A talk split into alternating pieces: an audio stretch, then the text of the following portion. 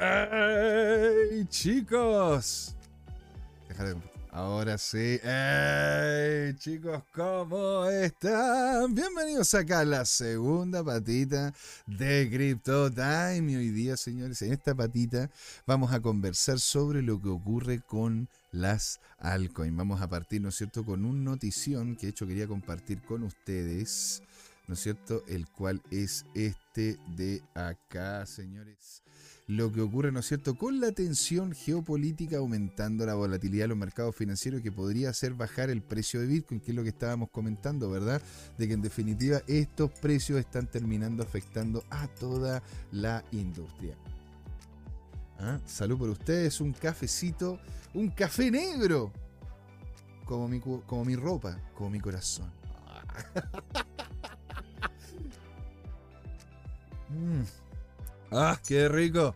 Bueno, señores, entonces aquí vamos a ver qué es lo que ocurre. Tensión geopolítica aumenta la volatilidad de los mercados. ¿Qué que ocurre? Dice, Renato Campo, analista senior de mercados Hanek Market, analizó los mercados financieros y, comentó las señales técnicas de Bitcoin para hablar con mayor probabilidad del posible desplome de la cotización de la criptomoneda, que es lo que estábamos hablando. Estábamos hablando de eso, de que posiblemente tenga un alza leve, pero después posiblemente se venga una baja, una baja que si llega hasta los 26.000, bacán, genial, estupendo, increíble, después que venga el alza, se nos arma el otro hombro. Si llega a los 25.000, ojito, ojito. ¿No es cierto? Nos dice, eh, en el contexto, según lo dicho por Campos, el, dólar en Argentina ha vuelto a subir el pasado, el, pasado martes y se ve una escalada sorprendente en el marco de entorno geopolítico. Ante el conflicto que vuelve los antagonistas de Israel, un grupo islámico jamás, asimismo apuntó a las consecuencias de las palabras dichas por Javier Milei, candidato a la presidencia argentina, que acerca, acerca de su intención por dolarizar Argentina y luego de eliminar la conducción del Banco Central y las políticas monetarias. Dicho país podría ser eh, cosas que en dicho país podrían ser desastrosas para la economía. Amigos, juntémonos y conversamos. ¿ah? Juntemos y conversamos, ¿no es cierto? Porque en definitiva tampoco el Banco Central ha sido de mucha ayuda para los argentinos en, la historia, por lo menos la historia reciente, desde que lo tomaron, ¿no es cierto?, la facción peronista. La inflación, que ya ha alcanzado cerca de 124%, por sobre el 113% antes señalado. Señores, si es que hay algún argentino acá en el, en el panel, si hay algún argentino, ¿no es cierto?, que nos esté viendo, desde acá le mandamos todo, todo el apoyo, todo el apoyo, toda la buena onda. Nosotros sabemos la dinámica que se está viviendo en la parte del gobierno, ¿verdad?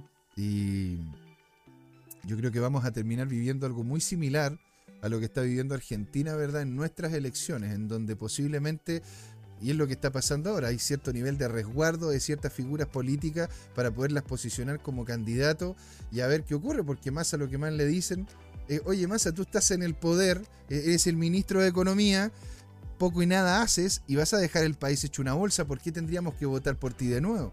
Que algo que muy posiblemente le terminemos diciendo después, que es lo que se viene, ¿eh? a la señora Tobá, a la, ¿cómo se llama? a la señora Vallejo, y a una serie, ¿no es cierto?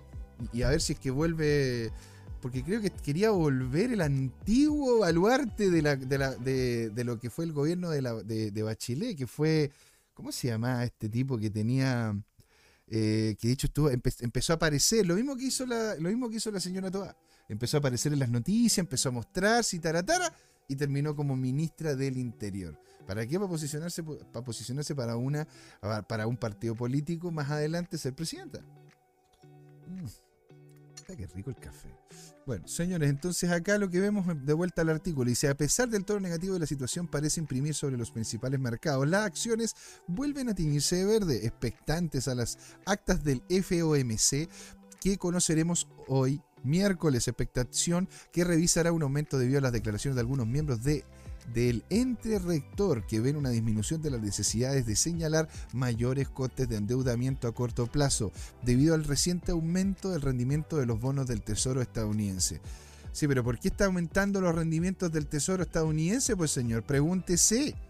Pregúntese por qué está aumentando los niveles de rentabilidad. ¿Será porque justamente es el mismo Estado que está imprimiendo una cantidad loquísima de dinero para poder comprar estos bonos o apuntando, apuntalando a estas empresas de inversiones para que compren esos bonos y así ellos evitar tener que subir más las tasas pero quitándole a usted la libertad de poder invertir en, en, ámbito privado que le estaría generando, le estaría generando posiblemente lucro y no el tema estatal, que es posible, y sobre todo si es que se sigue con esta dinámica, termine cayendo la moneda que lo maneja. Entonces los commodities, con respecto a los commodities en el campo mencionó que en primer lugar el oro, el cual cotizaba por sobre los 1.800 dólares la onza, señalando retroceso de cerca de un 0.25% el pasado martes, no que, no mermaron su avance semanal, es decir, el oro sigue al alza. Yo creo, sobre todo cuando empiezan los conflictos, señoras y señores, el oro es un ente importantísimo para poder desarrollar las posiciones que uno quiere,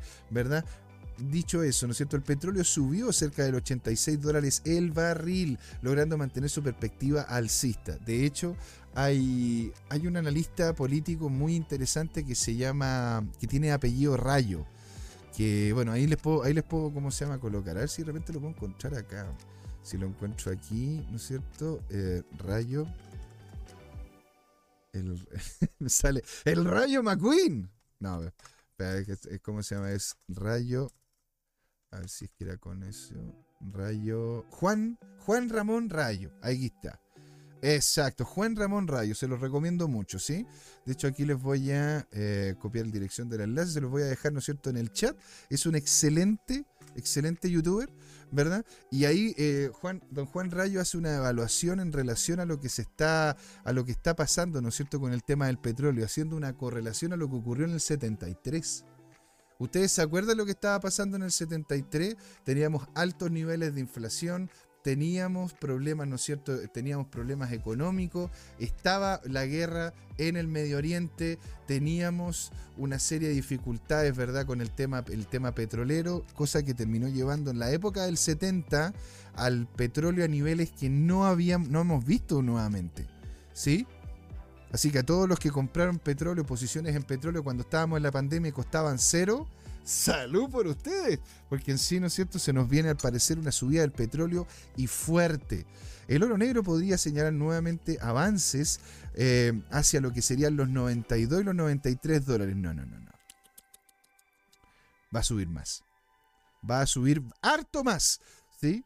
En cuanto a los futuros del cobre, Campos destacó que retrocedió este martes luego de un aumento en el sector inmobiliario chino que vuelve a su juicio a representar una amenaza para el dinamismo de la segunda economía del mundo, la demanda del metal rojo. Sí, pues señores, tenemos el problema de Evergrande, tenemos el problema, ¿no es cierto?, bancario, el tema de la corrida, el tema, ¿no es cierto?, de que China también ha aumentado varias veces su presupuesto para poder militarizarse y ver una posibilidad con Taiwán.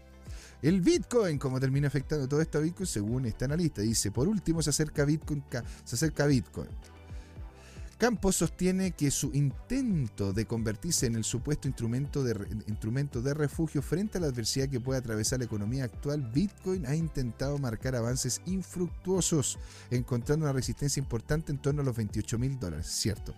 La en la media de los 200 días, una serie de máximos diarios previos señala que la presión de la criptomoneda reina que mira con atención las características de la economía mundial ante los cambios de la política monetaria y las posibilidades de considerar un menor coste de endeudamiento, lo que el nivel antes señalado se muestra como uno de los más importantes de ser superado. Imprimía confianza entre inversores y junto a ello un apetito por comprar que por comprar que lo que podría llegar a ¿cómo? Un apetito por comprar que lo podría llevar hasta cerca de los 30 mil dólares en el corto plazo. Parecido a lo que nos comentaba, ¿verdad? El mismo don Pablo, don Pablo Normity, que él también está viéndolo, ¿no es cierto?, cerca de los 30 mil. Yo también. Es posible, ¿no es cierto?, de que se pegue una subida importante, sobre todo si es que cae el dólar fuertemente. Si es que cae el dólar fuertemente, si el estándar sigue, sigue al alza, ¿Qué es, lo que, es lo que se estaría viendo, verdad? Sobre todo con la caída de gran capacidad productiva en Israel, gran capacidad productiva en el, Medio Oriente, problemas con el alza, el alza de precios del dólar, o sea, perdón, eh, aumento, ¿no es cierto?, del alza de precios del petróleo, eso va a hacer de que mucha gente tenga que gastar más dólares y por ende va a tener que comprar más dólares. Y para comprar más dólares va a hacer de que el precio del dólar termine subiendo a mediano plazo. Que es lo que vimos también en el 73, por eso les digo. Esto es lo, es, lo, es lo que posiblemente se estaría viniendo fuertemente. Entonces, otra, ¿qué es lo que yo les quería comentar? Bueno, partamos con la noticia para ingresar a nuestro primer activo de la segunda patita. ¿Qué es lo que ocurre? Que quiero responder la pregunta que dejé planteada, señoras y señores, ¿ah? antes de que nos fuésemos el intermedio. Usted conoce a este hombre, ¿verdad? Usted lo conoce, Michael Saylor, ¿verdad? Uno de los inversores de Bitcoin más importantes del mundo, uno de los, uno de los spokers, una de las personas que más habla sobre este tipo de tecnología, sobre la inversión de esta. Bueno, ¿usted se ha preguntado alguna vez, señora, señor, qué es lo que hubiese pasado si es que Michael Saylor hubiese invertido en Ethereum la misma cantidad de Bitcoin en el momento en el que invirtió en Bitcoin, pero lo hubiese hecho en Ethereum? ¿Cuánto creen ustedes que pudo haber tenido este hombre en dinero? Ahora, ¿más plata? ¿Menos plata?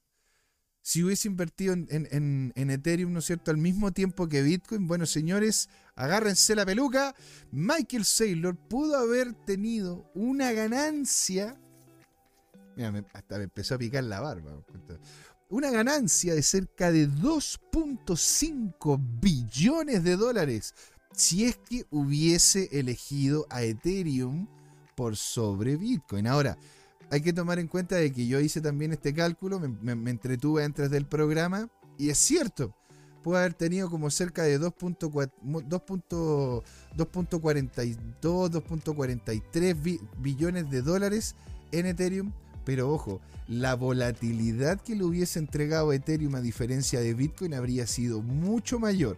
Yo no sé, porque yo he trabajado en esta industria, yo no sé si es que realmente los inversionistas le hubiesen aguantado ya Bitcoin tiene movimientos rápidos y movimientos de, varias órdenes de magnitud, de un 10%, un 20%, cosa que si uno ve en, una acción es porque realmente está quedando la crema dentro de la empresa.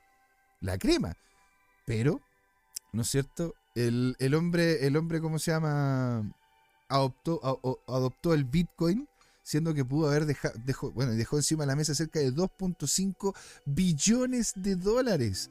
¿no es cierto? Vamos a traducir esto para poderlo compartir con ustedes. Dice, tres años después de la audaz iniciativa Bitcoin del, Bitcoin del fundador de del cofundador de MicroStrategy, Michael Saylor, que ha visto a su empresa comprar constantemente BTC y actualmente, entre comillas, acumular cerca de 160 mil unidades. Parece que apostar por Ethereum en su lugar habría de hecho sido más rentable. De hecho, MicroStrategy si hubiese comprado Ethereum en lugar de Bitcoin, la compañía habría tenido 2.5 billones de dólares de ganancias en lugar de solo los 400 millones de pérdida al momento de esta edición. Según el análisis del creador de Bitcoin Rainbow Shard, Hogel Rom, también conocido como R como romeo.eth, compartió el 9 de octubre. Dice, si además de eso, los analistas de criptomonedas señaló de que la compañía habría tenido un 11% de Ethereum apostado y si hubiese apostado habría ganado mucho más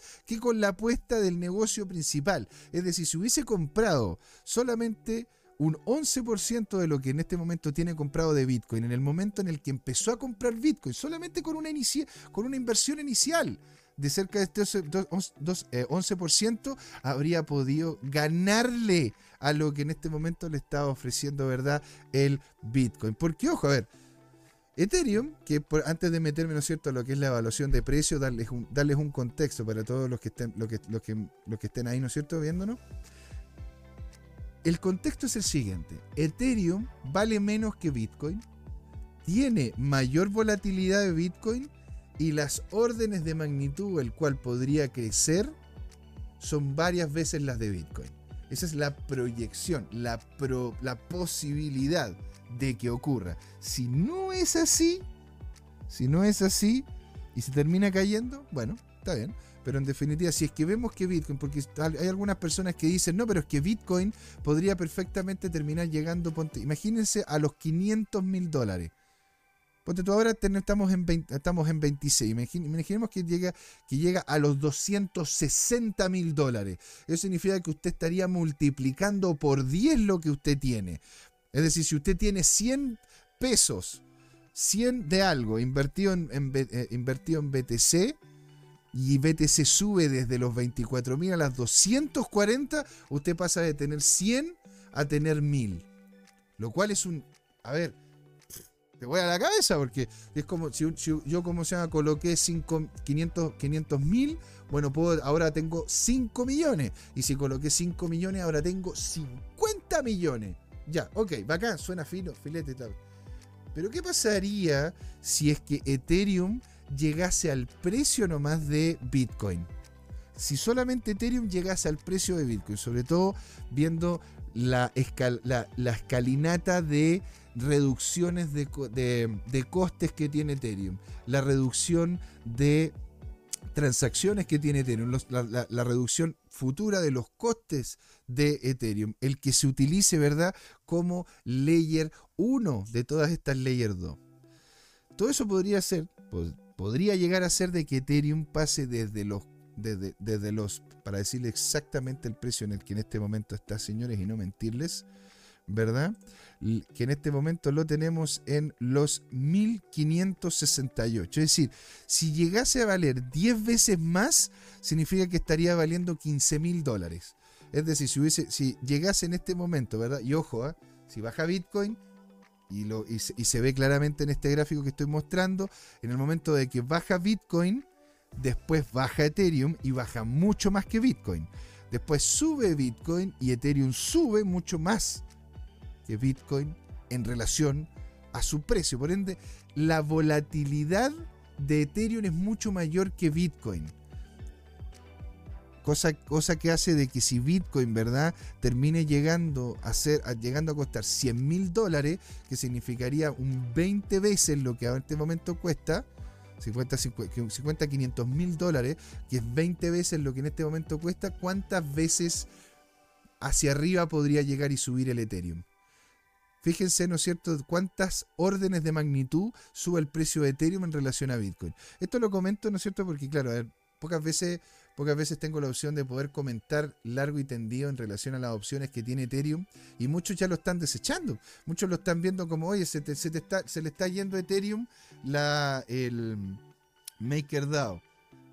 Si es que Polygon, perdón, sí, pues estoy bien, si es que Polygon, si es que Optimism o si es que cualquier otra Layer 2 termina siendo en extremo exitosa, bueno, ¿Qué evitaría, verdad, de que Polygon se termine desvinculando a Ethereum y termine creando su propia blockchain? Es una gran pega. Vaya a tener que gastar mucho. Pero ya estáis posicionada. ¿Sí? Entonces, bueno, y también los costos de la red, porque la red está carísima. Entonces, si es que vemos, ¿no es cierto?, los, los avances que está teniendo Ethereum a mediano plazo y la posibilidad que pueda tener Bitcoin, sobre todo ahora, después del halving, de la alza importante de precio, no hay que descartar Ethereum. Por eso quería comentarles esta relación, ¿verdad? Con el tío Michael Saylor, ¿verdad? Entonces, veamos cómo, cómo es lo que pronostica o proyecta este artículo los niveles de precio de Ethereum. Mientras tanto, el precio de Ethereum al momento de esta publicación estaba alrededor de los 1593, lo que representa una caída de cerca del 1.63 en el día y una caída de cerca de 7.9, casi 8% la última semana, además de perder un 2.43 en respecto a su valor del mes anterior, es decir, todo negativo hasta ahora con el precio del Ethereum. ¿Verdad? Y claro, ahí se ve de que en definitiva tuvimos esta alza importante cuando tuvimos el rally de, BTC y volvimos a lo que sería la zona de pérdida. A fin de cuentas, la apuesta de Sailor en Bitcoin aún podría dar sus frutos de forma masiva. Da la casualidad de que muchos analistas e inversores criptográficos creen que el activo digital inaugural aún podría tener una carrera alcista importante en su futuro, que es lo que estamos viendo para el 2025 especialmente a medida de que se acerca su evento de reducción a la mitad y posiblemente incluso podría alcanzar el precio de un millón de dólares. Ahora, si llegase a tener un precio de un millón de dólares, y, y vemos cómo, cuando llegó, ¿no es cierto?, acerca, acerca de los 60 mil, el precio, de, el precio de, de, Ethereum creció varias órdenes de magnitud. Imagínense qué pasaría, ¿no es cierto?, si es que llegásemos a tener el Bitcoin en, un millón de dólares. cuántas órdenes de magnitud podría llegar a costar, ¿no es cierto?, Ethereum. Dado de que muchas de las personas terminan utilizando la plataforma de Ethereum para hacer DeFi, hacer compras, venta, hacer, hacer ¿cómo se llama?, negocio y desarrollos varios en lo que es la plataforma de Ethereum. ¿sí? Entonces, señores, eso les quería comentar. Y eh, bueno, también tenía yo aquí algunos artículos hablando sobre el bajo performance que había tenido, ¿no es cierto?, Ethereum este último tiempo en comparación en porcentaje, en porcentaje en comparación a Bitcoin, ¿sí? Y señores, nos vamos a ir ahora a ver el precio del ETH, ¿sí? Nos vamos a ir primero aquí, después nos vamos para poderlo ver en completitud. ¿Qué es lo que está ocurriendo con el ETH? El ETH completamente bajista, es decir, se ha mantenido, ¿verdad? En gran, en gran medida, se ha mantenido en gran medida en esta estructura bajista de acá. Ojo, lo estamos viendo por semana. Al verlo por semana se ve, se ve, ¿cómo se llama? Una, un canal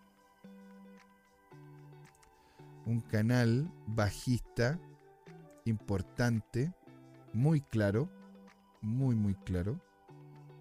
de hecho, todavía le, quedaría bastante espacio para bajar todavía. Entonces, al parecer vamos a tener, vamos a tener, ¿no es cierto?, un movimiento muy similar al que, al que tuvo Bitcoin. Bueno, nada, nada, nada nuevo bajo, nada nuevo bajo el sol, ¿verdad? Y que en definitiva nos podría terminar entregando una, un posicionamiento a la baja. Ethereum, de hecho, se ve bajista.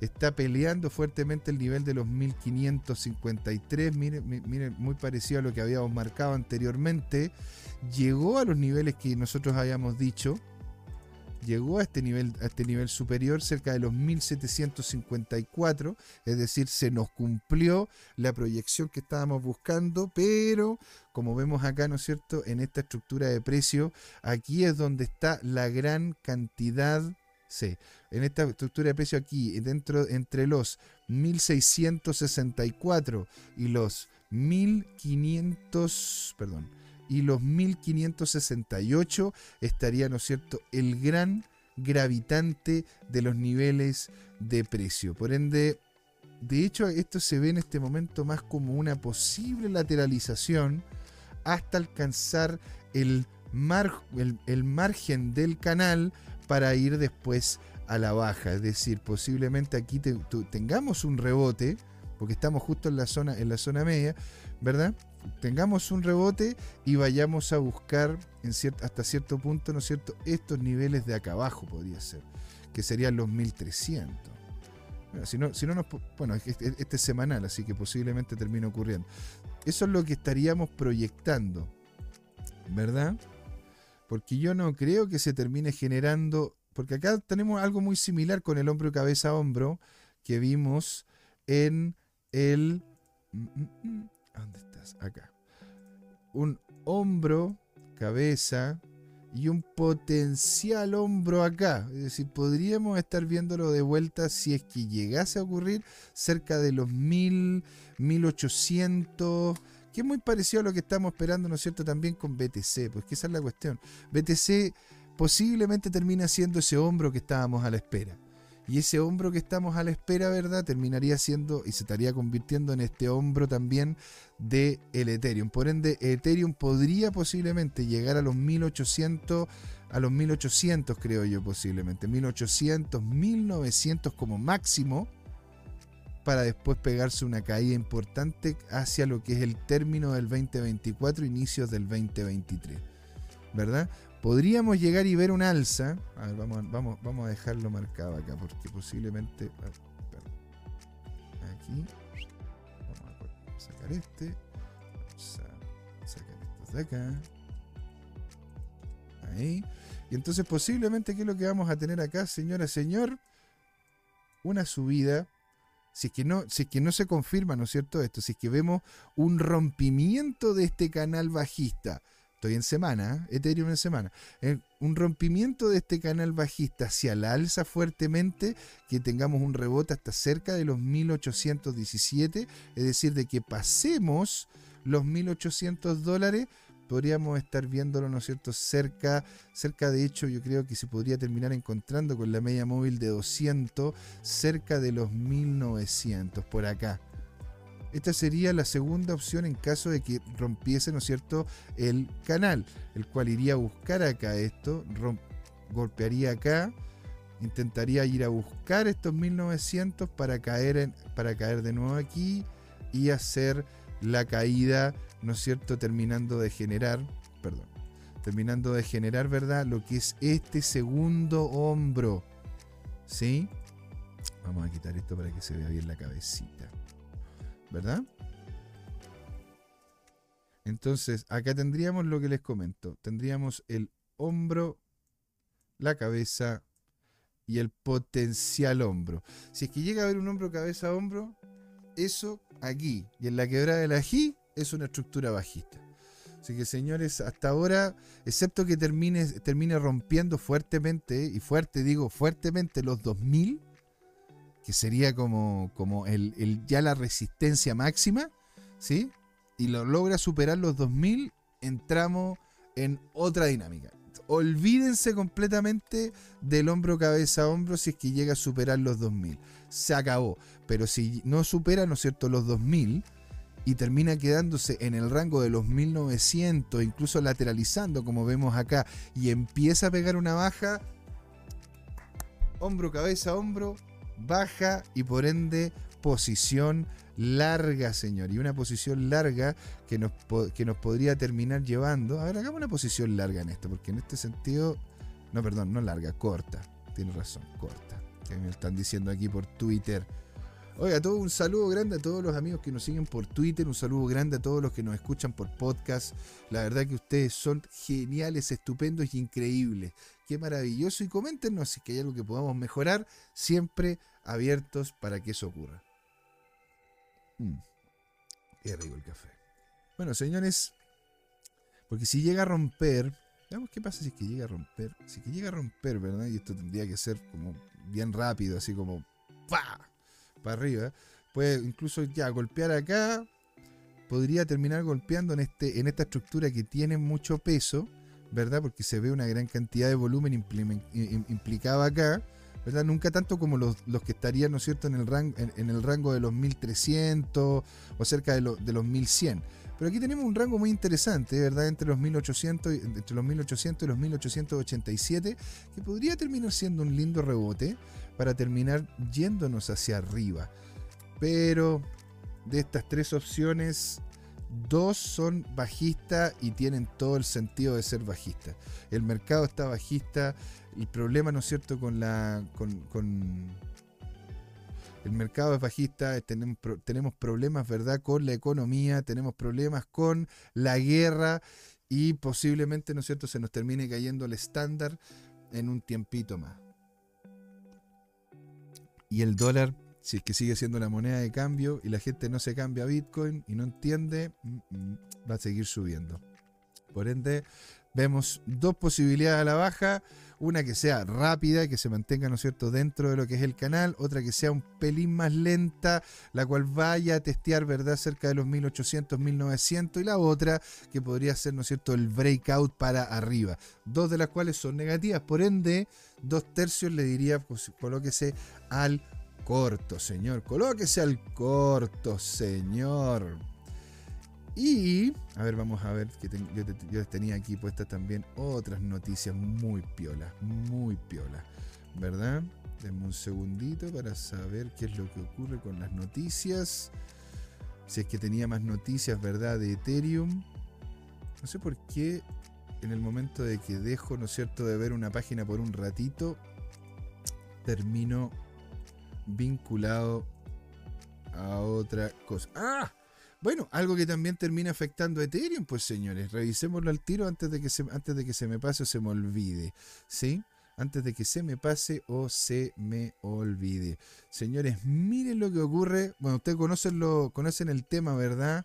De las... Eh, ah, Don Jerko nos dice, Ethereum a punto de convertirse en una shitcoin útil solo para tradear quienes despliegan contratos inteligentes están prefiriendo la, BS, la BSC y Polygon. Exacto, pues señor. Por eso, le, por eso le digo, y de hecho genial cómo se llama lo que me comenta pues Don Jerko, porque yo, ahí tengo la dinámica, ahí tengo cómo se llama la, la duda.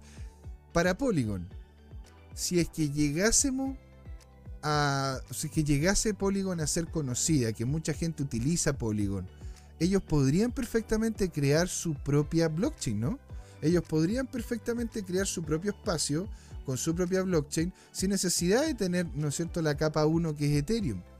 Entonces, entonces por, está bien, onda, ellos utilizaron, ¿no es cierto?, la base que ya otros tenían para poder generar su propia marca, su propio proyecto, sus propios, sus propios productos, pero de ahí, ¿qué más? ¿Hacia dónde iría Polygon? Si no, si no, si no ¿cómo se llama? Irse literalmente a generar su propia blockchain. Entonces, bueno, hablando de lo que ocurre con Ethereum, OpenSea, que es de Ethereum, dice, no hay nada que ver aquí. OpenSea niega que, el que un ejecutivo esté involucrado con la extracción, ¿verdad? Onda, que es como el rook plug, es decir, sacarle la, la sacarle la alfombra a alguien, haciendo que esa persona se caiga, y así como se caen los precios, ¿verdad? De cerca de 60 millones de dólares. Tanto NFT Ethics, tanto NFT Ethics como la cuenta de análisis blockchain LocoChain alegan de que el ejecutivo de OpenSea jugó un papel clave para promocionar el proyecto Anubis DAO entre los inversores. Ahora vamos a revisarlo, ¿no es cierto? Bienvenido, eh, bienvenido a la última edición de NIT. Este boletín le podríamos comentar de que tenemos un primer vistazo. Las galerías de arte en Dubai para educar a los artistas sobre los NFT. Acá está, OpenSea desconoce cualquier participación. Entonces la plataforma de NFT OpenSea dice que desconoce evidencia que pueda apuntar la participación de los jefes de empresa Kevin Paulak vinculado al infame tirón de alfombra de Anubis DAO del 2021, después de que sugieran nuevas acusaciones en, en las redes sociales. En la cuenta anónima de X, anteriormente llamada Twitter, llamada NFT Ethics, etiquetó a la plataforma y le pidió que hablara sobre las, sobre las acusaciones y afirmaron de que Paulac está vinculado con identidad seudónima de, de, bueno, este nombre que es, un cifrado, ¿no es cierto? Y se involucró en varios negocios dudosos. Entonces de nuevo volvemos a caer con problemas dentro de la plataforma de Ethereum de la dinámica de NFT, señores. Así que ojito con lo que se viene con Ether. Yendo a, lo que también en su momento les comenté, ¿ah? vamos a ver qué es lo que pasa con... Eh, bueno, lo que está pasando también de forma internacional. ¿Qué pasa con FTX, señores? Porque hay algunos de ustedes que me han dicho, oye, todavía la moneda de FTX se tradea, todavía, bueno, y, este último tiempo ha tenido algunas, algunas alzas interesantes. Bueno, señor, claro, o sea, si sube si sube un 20%, de 0,000005, ¿verdad? A 0,000006. Eh, bien, bien por usted, pues señor. ¿Qué, es lo que comenta en ese sentido Don Yerko? Que es como una, que es una moneda más para, para tradear. Ah, mira, aquí nos respondió Don Yerko. Nos dice, Polygon puede independizarse igual como BNB lo hizo al crear y migrar su propia blockchain. Exacto, pues señor. Por eso onda, esto podría terminar afectando fuertemente a Ethereum. Porque si, ojo, Ethereum, si está, si está queriendo, porque Ethereum ya no puede ser layer 1. O sea, perdón, no puede ser, no puede ser una layer como lo que usamos nosotros, como layer 2, porque es carísima, es lenta y, y no tiene, ¿no cierto?, los elementos. Ahora, como layer 1 funciona fantástico, pero hasta qué punto realmente tú puedes llegar y, y, y quedarte en los laureles siendo layer 1 si de repente las Layer 2 van a decir, ¿sabéis qué? Ya soy famosa, ya tengo mi plata, eh, ¿cómo se llama? Soy independiente, soy poderosa, así que me voy y hago las cosas por mí misma y sola. Que es lo que en su caso estuvimos conversándolo la otra vez, pues, Don Jerko, lo que pasó con MakerDAO, ¿sí? Bueno, ahora volviendo, ¿no es cierto?, al tema de FTX, que algunos de ustedes me lo habían comentado. Bueno, ¿qué pasa con el caso de FTX? La verdad que está bastante complicado. ¿Por qué? vamos, a, a verlo acá. Porque en medio del juicio, Sam Bankman Fry por el con el colapso de por el colapso de FTX, una plataforma de comercio de criptomonedas que solía dirigir, el tribunal está escuchando testimonios de la asociados a los más cercanos, incluida Caroline Ellickson, ex ejecutiva, ex directora ejecutiva de la firma y los fondos de cobertura de Alameda Research y FTX.co. ¿Verdad? FTX, o sea, Sam Bankman Fried está moviendo sus hilos, comenta aquí el artículo. De hecho, Sam Bankman Fried la, la le ordenó cometer delitos, específicamente los siete delitos más graves por los que justamente se está declarando culpable en diciembre, además de afirmar de que él era el principal responsable de tomar las decisiones dentro de la infraestructura de FTX. Según Ellison, el ex, director ejecutivo de FTX era plenamente consciente de que Alameda estaba tomando dinero de los clientes de FTX por un total de alrededor de 14 mil millones de dólares. Tenía una línea de crédito prácticamente ilimitada en el intercambio descifrado hasta que el dinero ya no ya dejara de existir en noviembre del 2022. Ahora, ojito que esto, esto, también, esto también puede terminar ocasionándole problemas a todos los que estarían invirtiendo en FTX todavía ahora. ¿No es cierto? Dice, Ellison proporcionó detalles sobre cómo, cómo Batman Fried quería de, lo que quería él del imperio FTX y sus ambiciones personales, incluido convertirse en algún día en presidente de los Estados Unidos. Como recordatorio, el exdirector ejecutivo de FTX supuestamente utilizó los fondos de los usuarios para las donaciones a campañas a ambos lados del espectro político estadounidense. Ellison comenta que los miembros del jurado escucharon el contrainterrogatorio de Wan, cuyo testimonio comenzó el 5 de octubre y admitió haber cometido delitos de conspiración con Sam Bankman Fry, Ellison y el exdirector de ingeniería Nashid Said, de lo que habían declarado que habían, declarado culpables anteriormente. Entonces, señora, señor, usted tiene FTX, venda. Punto pelota. ¿Verdad? Y de hecho, no solamente eso, sino que también esto está volviéndose como ya, esto ya es un, esto ya un culebreo, ¿ah? Esto ya es como una ¿cómo poderlo decir? Es como una cuestión así como, no, es que él me cae mal o él está haciendo las cosas mal. Pero bueno, está bien, tenemos que comentarlo. El fundador de Cardano dice que la obtención de un pase, la obtención de un pase gratuito de los medios de parte de Sam Bankman Fried muestra los niveles de corrupción. ¿Por qué? Porque bueno, a, Hodgkinson le mandaron un par de golpes bajos muy fuertes cuando estuvo vinculado, ¿no es cierto?, con cosas dentro de Cardano. Y ahí los medios de comunicación se le fueron encima. Y el hombre dice, el, el, ¿cómo se llama? El creador de la cadena Cardano, ¿verdad? Ha criticado principalmente a los medios de comunicación y a todos los que intentan describir las malas acciones de Sam Bankman Fried. El fundador acusó y el, el, el fundador acusador, eh, acusado y el exdirector ejecutivo del quebrado intercambio de criptomonedas FTX como errores y por lo tanto haciéndole parecer como un buen hombre. Señor, señor Hawkinson, eso ya lo, ya lo, venían diciendo, ya lo venían haciendo desde antes.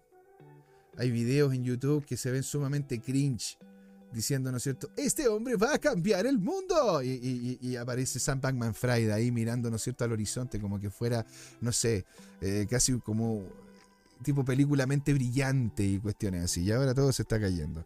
Por eso hay que ver las cosas con más detalle. Entonces a todos los que ustedes conozcan, a todos los que ustedes le digan, ¿qué hago con FTX? Véndalo, señora, señor. Y si pierde plata, bueno, no pierda más plata, véndalo, ¿sí? Puede que haya algunos aumentos de un 30, un 40, hasta un 50%, pero si usted está en esto para poder obtener capitales a mediano o largo plazo, no es la forma de jugar, ¿sí?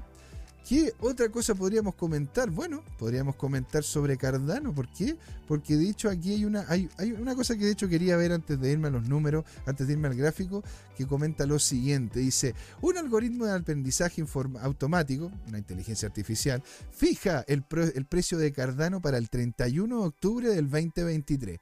A todos los que me estén escuchando, que tienen Cardano, y están en, la, en el constante hoyo en la guata de que este, este precio va constantemente baja, cosa que lo he dicho yo en más de alguna ocasión en este programa, que en mi humilde punto de vista, uno de los grandes problemas que tiene es la tokenomía, el tema de que puedas sacar, ¿no es cierto?, tu capital libre y soberanamente cuando tú quieras de los stacking y no haya como un, como un orden de salida del capital. Es lo que termina ocasionando el problema. Veamos qué es lo que ocurre. En la actualidad, Cardano navega aguas turbulentas. Según los últimos datos, ADA cotiza alrededor de los 0.25 dólares, lo que presenta una perspectiva a corto plazo muy poco halagüeña. La ausencia de los niveles de soporte de, soportes distintos alimenta la preocupación de que ADA pueda descender a un umbral precario de cerca de los 0.24 dólares. Y eso es muy importante, lo vamos a ver también ahí en el gráfico. Los recientes movimientos del mercado dibujan un escenario bastante sombrío para Cardano. Un apogeo, en su apogeo el token encontró un soporte formidable, si eso es cierto. Yo, de hecho, yo pensé que no iba. Yo, yo pensé personalmente que no iba a bajar de los 0,5 dólares. De verdad que sí.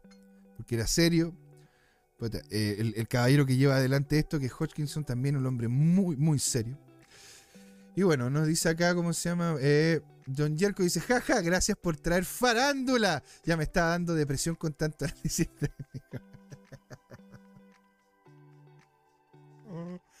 sí, pues señor. Es la misma, es la misma. Claro, de repente meter un poquito, ¿no es cierto? Así de SQP, una cosa así como media. Bueno, Sam Batman Fry regalando billetes a, billetes a un transeúnte y manejando un auto del pueblo. Tres doritos después, 110 años de cárcel. Amén, hermano. Amén, hermano. Amén, hermano. ¿Sí? Bueno, a ver. Sin embargo, como comenta aquí el artículo, no todos son nubes de tormenta en el horizonte. Según los datos del mercado Cardano, pueda contar con una impresionante cifra de 611.47 compromisos en GitHub este último mes. ¿Eso, ¿Eso qué significa para la gente que no es muy técnica?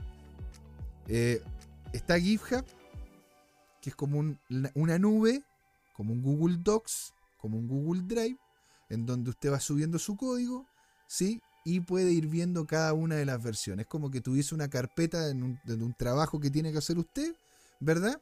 Y en vez de. Eh, y, usted va colocando las versiones de ese trabajo. El trabajo versión 1.2. Después le arregla algo, versión 1.3. Y lo va guardando ahí. Y usted puede, puede levantar cada versión en relación a lo que uno quiera. Eh, más que nada es como un, Google Drive para el código. ¿Vale? Piénselo así. ¿Y el código qué es? Simplemente un escrito ordenado con, con, indicaciones. No es más allá que eso. Entonces, muchas de las empresas terminan llevando adelante sus proyectos por medio de GitHub. Y el tener cerca de 611 compromisos, 611 cambios propuestos en la plataforma que son importantes, está, está siendo bastante interesante. Es como, eso sería como si usted ¿verdad? Empezar a darse cuenta de que de repente SQM o que de repente Microsoft empezase a hacer muchos cambios en una, en una parte de la empresa y empezás a invertir fuertemente en esa. Si es que de repente vemos que SQM eh, empieza a invertir fuertemente, empieza a crear, ¿verdad?, hartos cambios, a contratar gente y hacer varias cosas en el ámbito del cobalto, es posiblemente que se vengan grandes cosas en el cobalto, entonces hay que revisarlo. Y aquí vemos de que hay una cantidad no menor, de, commits, ¿verdad? De subidas de código a lo que es GitHub de Cardano este último mes, superando a sus contrapartes criptográficas. Este aumento lo impulsa incluso por delante de Polkadot y su red de prueba canario Kusama, que ocupan conjuntamente el segundo lugar con 500.67 confirmaciones durante el mismo periodo. Es decir, Cardano lleva cerca de 111 commits más por lo bajo que lo que tiene, lo que tiene Polkadot. ¿Sí? A ver qué nos dice, ¿no es cierto? El. Ah, acá estamos. ¿No es cierto? Dada la posición de los precios a la baja y el mayor desarrollo, resulta crucial comprender la trayectoria potencial que podría tener ADA en una interacción dinámica precisamente por la razón de que FinFall recurrió a la destreza predictiva de los algoritmos de Internet, a los algoritmos de inteligencia artificial. Este enfoque ofrece una visión más integral, combinando patrones de precio con impulsos de, desarrollo para evaluar la posición esperada de ADA a finales de octubre. ¿Verdad? Y lo que comenta, ¿no es cierto? Este, ¿y qué dice el análisis de, gráfico de Cardano? Que lo vamos a revisar también acá. Dice, cotiza actualmente con una valoración de 0.24 dólares, claramente anclado entre los soportes de 0.20 a 0.23 y la resistencia de 0.26, ¿verdad? Eh, registrando una contracción, y eso es cierto. Bueno, es que si nosotros vemos Cardano en el tiempo, lo único que ha hecho ha sido bajar. Eso es lo que a mí me pasa. Cardano lo único que ha hecho este último tiempo ha sido bajar, y lo que ocurre es que es, una buen, es un buen proyecto. Tiene buenos productos dentro. Lo, tiene como sea un grupo humano importante que es súper fan y sigue ocupando Cardano Cardano se está acercando a las instituciones y a, las universidades, pero aún así no levanta cabeza. No levanta cabeza. A diferencia de Ethereum, en donde Vitalik tiene una parte importante de su capital puesto en otras blockchain, puesto en otros proyectos, pues, acá Hawkinson está con su 100% de lo que tiene con cripto lo tiene en Cardano. Está 100% comprometido con su proyecto pero sigue bajando. Entonces, bueno, técnicamente ADA se, posiciona por debajo de su promedio de media móvil simple de 200 días, lo que generalmente indica un, sentimiento bajista. En los últimos 30 días el impulso alcista fue evidente solo en 13 ocasiones, lo que representa un 43% de los días. Desde su cima Cardano ha retrocedido un significativo 92%. O sea, si usted hubiese, usted hubiese pagado en su máximo histórico de Cardano, usted hubiese puesto 100, 100 pesos encima, pues en este momento tendría 8. La muestra, lo, que muestra la distancia que tiene que recorrer para poder alcanzar sus máximos históricos a través, a pesar de este revés, es notable ver cómo Cardano ha superado cerca del 65% de los 100 principales activos digitales durante el mismo periodo de tiempo. En particular, tanto Bitcoin como Ethereum han superado el rendimiento durante este tiempo. Entonces, señores, vemos, ¿no es cierto?, qué es lo que termina ocurriendo con Cardano. Vamos a irnos a ADA, ¿verdad? Y ADA en definitiva, lateral. Lateral y fome. Lateral y fome. A ver, vamos a ver si este de aquí lo podemos llevar hasta el fondo. ¿Lo podemos hacer? Así que Este es Estoy viendo, ¿no es cierto?, las volumetrías de esto. vamos a hacer una cosa. Vamos a colocar de nuevo desde cero, ¿no es cierto?, lo que es la volumetría anclada. ¿Verdad? Eh, precios, perfil de volumen anclado. Y lo vamos a tomar desde que empieza la lateralización hasta el final. ¿Verdad?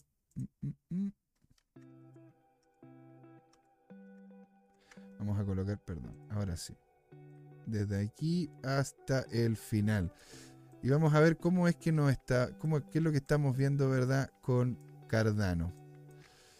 Aquí también intenté hacer la dinámica de doble posa, la cual, la cual me sirvió hasta que alrededor de los, de los 0.3 se terminó rompiendo la, estructura de precio y por ende, ¿no es cierto?, estaríamos en este momento, como se llama, ahora en baja. De hecho, estamos por debajo de la, la, media la media 200 simple y incluso yo también estoy viendo, estoy viendo de hecho cercano a los 0.2. Así lo estoy viendo, porque aquí, ¿no es cierto?, la media móvil 200 viene bajando. Este tipo se va a terminar pegando aquí un cabezazo. Excepto que la, termine yendo hasta acá, porque aquí más o menos tenemos lo que es como el justo medio, ¿eh? Como el justo, justo medio, ¿eh?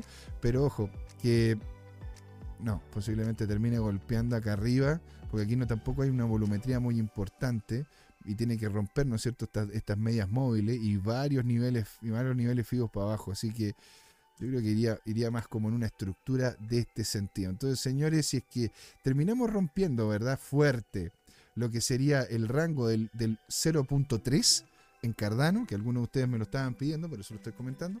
Eh, si ustedes ven, ¿no es cierto?, de que se termina rompiendo fuertemente el nivel de los 0.3, nos estaríamos yendo fácilmente hasta los 4, hasta los 0.4. Si no es así, terminaríamos golpeando en lo que sería los 0 los 0.27, 0.275 como que porque se estaría pegando un cabezazo con la media móvil de 200 e ir a buscar, ¿no es cierto?, incluso niveles inferiores. Lo cual es una pena, ¿eh? Lo cual es una pena. De hecho, de hecho, ¿cómo se llama? Fue el mismo, mismo, mismo Don Jerko el, que, el cual me comentó, ¿verdad? Sobre. Ah, verdad, perdón, no les había mostrado compartir esta pestaña. Ahora sí. Ahora sí, este es el gráfico, ¿no es cierto?, de Cardano, para que lo puedan ver. Don Jerko nos comenta, Ada Cardano, bajo su cotización a causa del protagonismo de BNB, quien le quita mercado, bueno, y protagonismo, claro. Ahora, ¿ustedes, don Jerko, creen realmente de que BNB va a terminar siendo una real opción? Porque yo he visto serios problemas, ¿no es cierto?, en la parte interna de BNB, sobre todo con problemas en la red. Pero ahora, y también hay, hay, algunas, hay algunas como, ¿cómo podemos decir? podemos cuchichear también, podríamos ir, ¿no es cierto?, ahí al, a la joda, lo, de que de hecho está pensando el tío CZ cambiar Binance a ser open source y desvincularse de ella, dejando, ¿no es cierto?, gran parte del trabajo disponible a la comunidad. Yo no creo, ¿eh? Lo he escuchado como, como, como propuesta, pero a mí me costaría creerlo. Sobre todo después, de, después de todo el trabajo que ha hecho, ¿no es cierto?, el, hombre para poder posicionarse de todas maneras. ¿Mm? Y por último, y por último, ¿verdad? Les voy a mostrar la cripto estable que se fue al carajo, señores esta cripto que se fue, esta, esta cripto estable que se fue al carajo. ¿Cuál es? La que estaba en el, en el thumbnail, USDR, que estaba respaldada por bienes raíces y otros tokens. ¿Verdad? Esta es una moneda que estaba dentro de la red de Polygon. Y aquí les comento, la, la criptomoneda estable real USD. Súper real mega real. Debe, debería mantener la paridad con el dólar estadounidense, pero hoy, 11 de octubre, su cotización eh, presenta una caída de cerca del 47%. La stablecoin desarrollada por la red de Polygon cotiza, cotiza ahora a 0.52 centavos de dólar al momento de esta publicación, según CoinGecko. Y aquí es donde se ve, ¿no es cierto?, la estabilidad de la moneda. Estaba todo bien y de repente todo se derrumbó. La depreciación de la moneda está ligada con el retiro de más de 11 millones de dólares de la stable DAI, que funcionaba como garantía parcial para USDR. En el sitio web de, Tangible DAO entidad emisora de esta stablecoin se puede observar que el colateral de DAI está en cero. La criptomoneda estable también está respaldada por bienes raíces con un valor de alrededor de 35 millones de dólares. El único colateral que le queda a USDR es TNGBLS. no tengo idea que.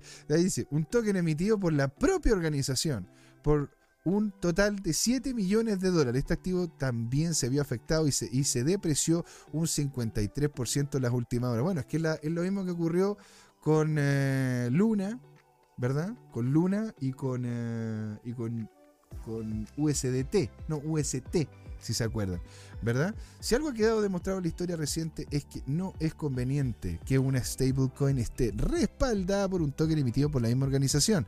Pero ya lo sabemos por el tema de FTX, ¿verdad? Y que gran parte de los eh, lo que estaba pagando, ¿no es cierto?, con Alameda Research estaba, como se llama, vinculado al token de FTX. Una acción parecida fue lo que ocurrió con los creadores de cripto. Ah, mira, están, comentaron lo mismo que, lo mismo que yo. Otra característica llamativa del USDR es que es que ofrece rendimientos entre el 8% y el 16% anual. Este es un retorno elevado y que se acerca al 20% anual que brindaba el protocolo Anchor de, una stable, de, de la stablecoin USDT. En, algunos, muchos lo, lo posicionaron como un esquema de tipo Ponzi. De hecho, lo hemos comentado acá, incluso vimos el video, ¿verdad?, en donde se le explicaba, creo que era Sergio Lerner, creo que era Sergio Lerner, que le explicaban, ¿no es cierto?, sobre el tema de eh, cómo funcionaba Terra y el hombre dijo inmediatamente, esa cuestión es un Ponzi.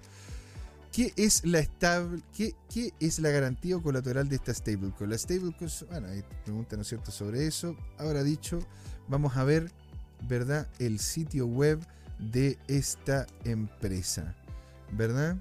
Aquí tenemos que, bueno, tenemos el total backing, que es cierto, ¿no es cierto? Cerca de 46 millones de dólares. ¿Por qué? Porque tenemos cerca de 32 millones de dólares en, eh, en, en real estate, en propiedades, y después otro porcentaje importante impreso, ¿verdad? Por, por, por esta gente.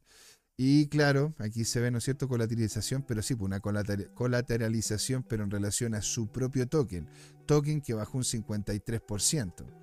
Entonces, mm, no, no, Aquí, aquí, aquí se muestra, ¿no es cierto?, lo que fue la baja. En el día y de hecho la baja ha, hecho que se mantenga, ¿no es cierto?, en el nivel de los 50. No hubo capacidad de devolver. Así que, señora, señor, si usted estaba queriendo invertir en esta moneda o poder tenerla como reserva, suéltela, déjela ir. Let it die, let it die. la canción del... Como la canción, ¿cómo se llama? Del... Del... ah, ¿cómo se llama esta película que es muy chora del Dr. Zeus? El Lorax, muy buena. Señoras y señores, muchísimas gracias por haber estado acá. Dos horitas conversando, dos horitas disfrutando, dos horitas hablando de cripto, señoras y señores. Muchas gracias. Ahora viene de aquí en adelante Crypto Time de forma tradicional, después de haber tenido estos problemas técnicos puntuales que ya se solucionaron. Muchas gracias por haber estado ahí. Esto, esto fue el show de la blockchain Crypto Time, señoras y señores, porque es hora de hablar de cripto. Muchas gracias a todos los que estuvieron con nosotros. Don Yerko, que estuvo acá comentando. Don Pablo Arnomit y don Francisco Díaz. Y muchos otros que nos estuvieron hablando también en Twitter, en Instagram, en, eh, en, el, en, el, en, el, Telegram también. Así que les agradezco a todos, a todos ustedes. Dice Crypto Time, porque es hora de. Adiós.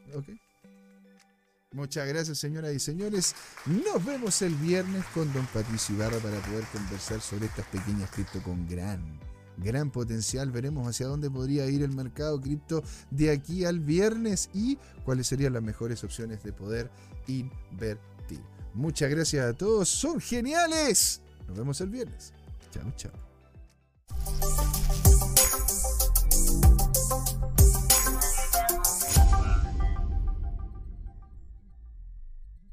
Hola amigas y amigos, antes de irnos les queríamos recordar que esta comunidad CryptoTime la hacemos todos, así que siempre invitados a nuestros canales de difusión en Twitch, Twitter, YouTube, LinkedIn y Facebook. Búsquennos como CryptoTime, con I latina, así, latinos como nosotros. Los esperamos para intercambiar información, hacer nuevos amigos y conexiones en este hermoso mundo del blockchain y las tecnologías descentralizadas. Los invitamos a suscribirse para recibir información sobre nuevos episodios y les mandamos un gran saludo de acá, Jorge Gatica y José Miguel. Nos vemos.